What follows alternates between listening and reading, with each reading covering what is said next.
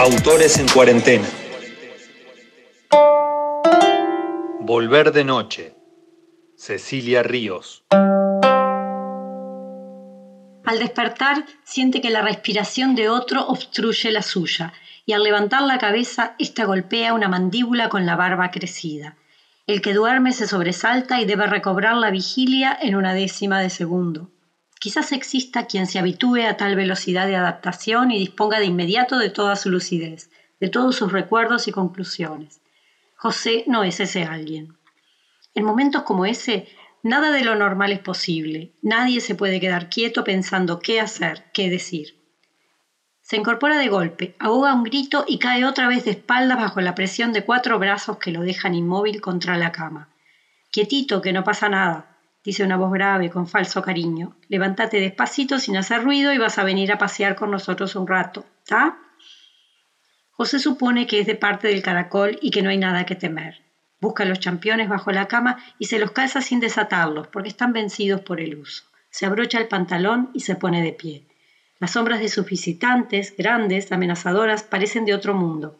Lo vigilan como si él fuese a escaparse o a darles un balazo.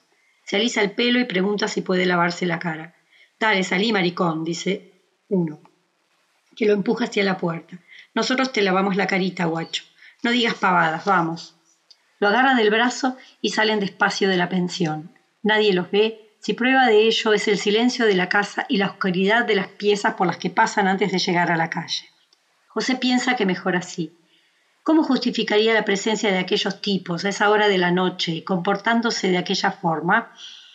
En la esquina hay un auto detenido que abre su puerta trasera cuando llegan. Sus piernas no consiguen doblarse lo suficiente para entrar en el estrecho espacio del asiento trasero. Se siente confundido, avergonzado de su torpeza, de su falta de práctica en subir y bajar de autos. Arrancan en silencio. El chofer no prende el motor hasta una cuadra más abajo. José mira las cabezas que van adelante y de reojo al que se sienta a su lado. Todo es un armonioso y discreto conjunto. Un auto silencioso recorre el barrio, sus ocupantes no hablan, uno de ellos fuma un cigarro de suave aroma, el otro mueve al volante en casi todas las esquinas. Tanta calma termina por adormecerlo y cuando vuelve al punto del sueño del que lo habían quitado veinte minutos antes, el motor se apaga y las puertas abiertas dejan entrar el aire de la madrugada. El olor del campo, el chirriar rítmico de los grillos, la serenidad de la luna asomándose entre las nubes le devuelven su lucidez y la conciencia de encontrarse en medio de un bosque llega a él con rapidez, junto al horror y la sensación de estar atrapado y de que lo peor es posible. Entre la puerta que se abre y el fuerte brazo que tira del suyo para sacarlo del auto, se pregunta si debe resistir o dejarse estar. La respuesta no es inmediata. La siente recorrer los secretos caminos de su mente a gran velocidad, buscando la salida, pero no llega a su conciencia antes del terrible zurdazo que recibe su mandíbula. Cae y le parece ver una bengala roja en el cielo. Apoya sus manos en el barro intentando levantarse, cuando una patada por la izquierda y otra por detrás lo hunden en la tierra mojada. Vuelve la mirada al cielo, buscando la bengala, y un golpe en el cráneo le ofrece un panorama de puntos brillantes un segundo antes de la oscuridad. Estuvo inconsciente algunos minutos, supuso después. El silencio quieto de los otros tres le hizo pensar vagamente que su desmayo no era lo que estaban buscando. Sienten que se le fue de la mano, piensa, intentando levantarse del frío y pestilente barro al que parece estar pegado. Apenas se sienta entre aquella mugre, uno de los hombres lo patea en la espalda, haciéndolo caer de lado, y después en la cintura, en las costillas, sin apuro pero con puntería. Él llora, se queja, le duele, está desconcertado y lo enfurece el cruel castigo que sufre su cuerpo. Al replegarse el último agresor, los otros se quedan también quietos. Él solloza, se limpia la ensangrentada nariz con la manga de la camisa, se echa el pelo hacia atrás y no sabe si intentar recuperarse o quedarse inmóvil para no despertar nuevamente la violencia. Ellos observan callados su penosa resistencia.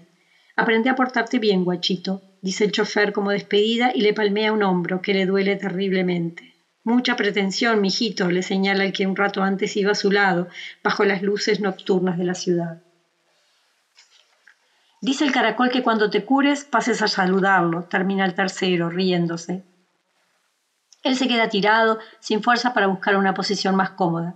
Quisiera preguntar, pero no sabe qué, y se lamenta de su estupidez, que no le permite advertir las intenciones de la golpiza ni las ideas del caracol. En ese momento el que maneja el auto se inclina sobre su oreja derecha y le dice en un susurro, manda decir el caracol que lamenta lo sucedido, pero que de verdad no puede pagarte más y tiene esperanzas de que cambies de idea. No le gusta que le pongan condiciones, sobre todo los que no son gente suya. Nos vemos, botija. El auto arranca sin ruido y se va por el camino de tierra. José se acerca en cuatro patas al árbol más cercano y se recuesta en él. Al hacerlo, siente puntadas en la espalda, pero no se atreve a ponerse de pie. Eso lo hace sentirse íntimamente peor, más vencido. Saca un cigarro del aplastado paquete e intenta prenderlo, pero tiene las manos mojadas y el gas no se enciende. Ni un golpecito en las manos, los hijos de puta. Imagina la catástrofe de que alguna de aquellas patadas le hubiese reventado un dedo. Sin apuro, sabiendo que poco más puede hacer luego de lograrlo, Aprieta el encendedor hasta que la llama sale una, dos, muchas veces. Cuando al fin puede aspirar una bocanada del húmedo, tabaco, mira el cielo sin estrellas, las copas de los árboles un poco más acá de las nubes y resuelve que al terminar de fumar intentará entender lo que pasó. Había pensado que el casamiento estaba allí solo por la fiesta, pero después venía la luna de miel y no me cuadraba sacarlos de paseo desde otro tipo de celebración. En cambio, con la excusa de la luna de miel, en fin, fue un poco rápido todo, pues el momento de la boda propiamente dicho no es lo que importa en la trama. No estoy de ánimo para asistir a una fiesta y para poder contarla razonablemente debería sentir que estoy en ella. Tampoco quiero que sea una fiesta triste, ya que los protagonistas no saben lo que vendrá, por lo tanto viven felices. Seguiré escribiendo mientras dure el verano. No es que el calor me inspire, al contrario, me quita las ganas de hacer cualquier otra cosa. El verano pasado no escribí y estuve mucho tiempo en el balcón. Este año hace más calor y han podado el árbol, por lo que estoy más tiempo adentro. Esto de escribir, por lo menos, no genera más calor y es bastante económico. Podría cocinar empanadas y venderlas para ganar algún dinero, pero con estas temperaturas no soporto acercarme a la cocina aunque podría intentarlo con una torta de frutas. Claro que sería mucho trabajo buscar la receta, los ingredientes y no sé si tengo todos los utensilios para hacer una torta. No es fácil hacer una rica torta porque si no crece o queda dura no tiene arreglo. Dejaría una mala impresión en quienes la compraron y no me volverían a comprar. Si no la hago, tampoco la compran, lo que viene a ser lo mismo. A veces pienso que lo odio y que no quiero verlo nunca más. Después me llama, me siento feliz de oír su voz y me doy cuenta de que estoy mejor luego de hablar con él. Sería mejor odiarlo siempre o amarlo siempre. Este vaivén sentimental me agota y no me deja energías para otras cosas. Al menos mientras dure la novela, me entretengo un poco cada día. El gato se ha ido, pero tengo esperanzas de que vuelva. Ya es un gato adulto y anda en busca de gatas con las que divertirse. Ojalá lo logre.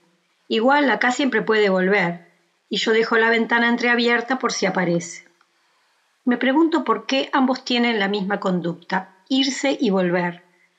Como la única cosa que los une soy yo, debe ser a causa mía. Algo en mí los obliga a dejarme y también a regresar. Pero no es amor, de eso estoy segura. El gato vuelve por hambre. Él ¿Quién sabe? Volver de noche. Cecilia Ríos. Leer es un acto de resistencia.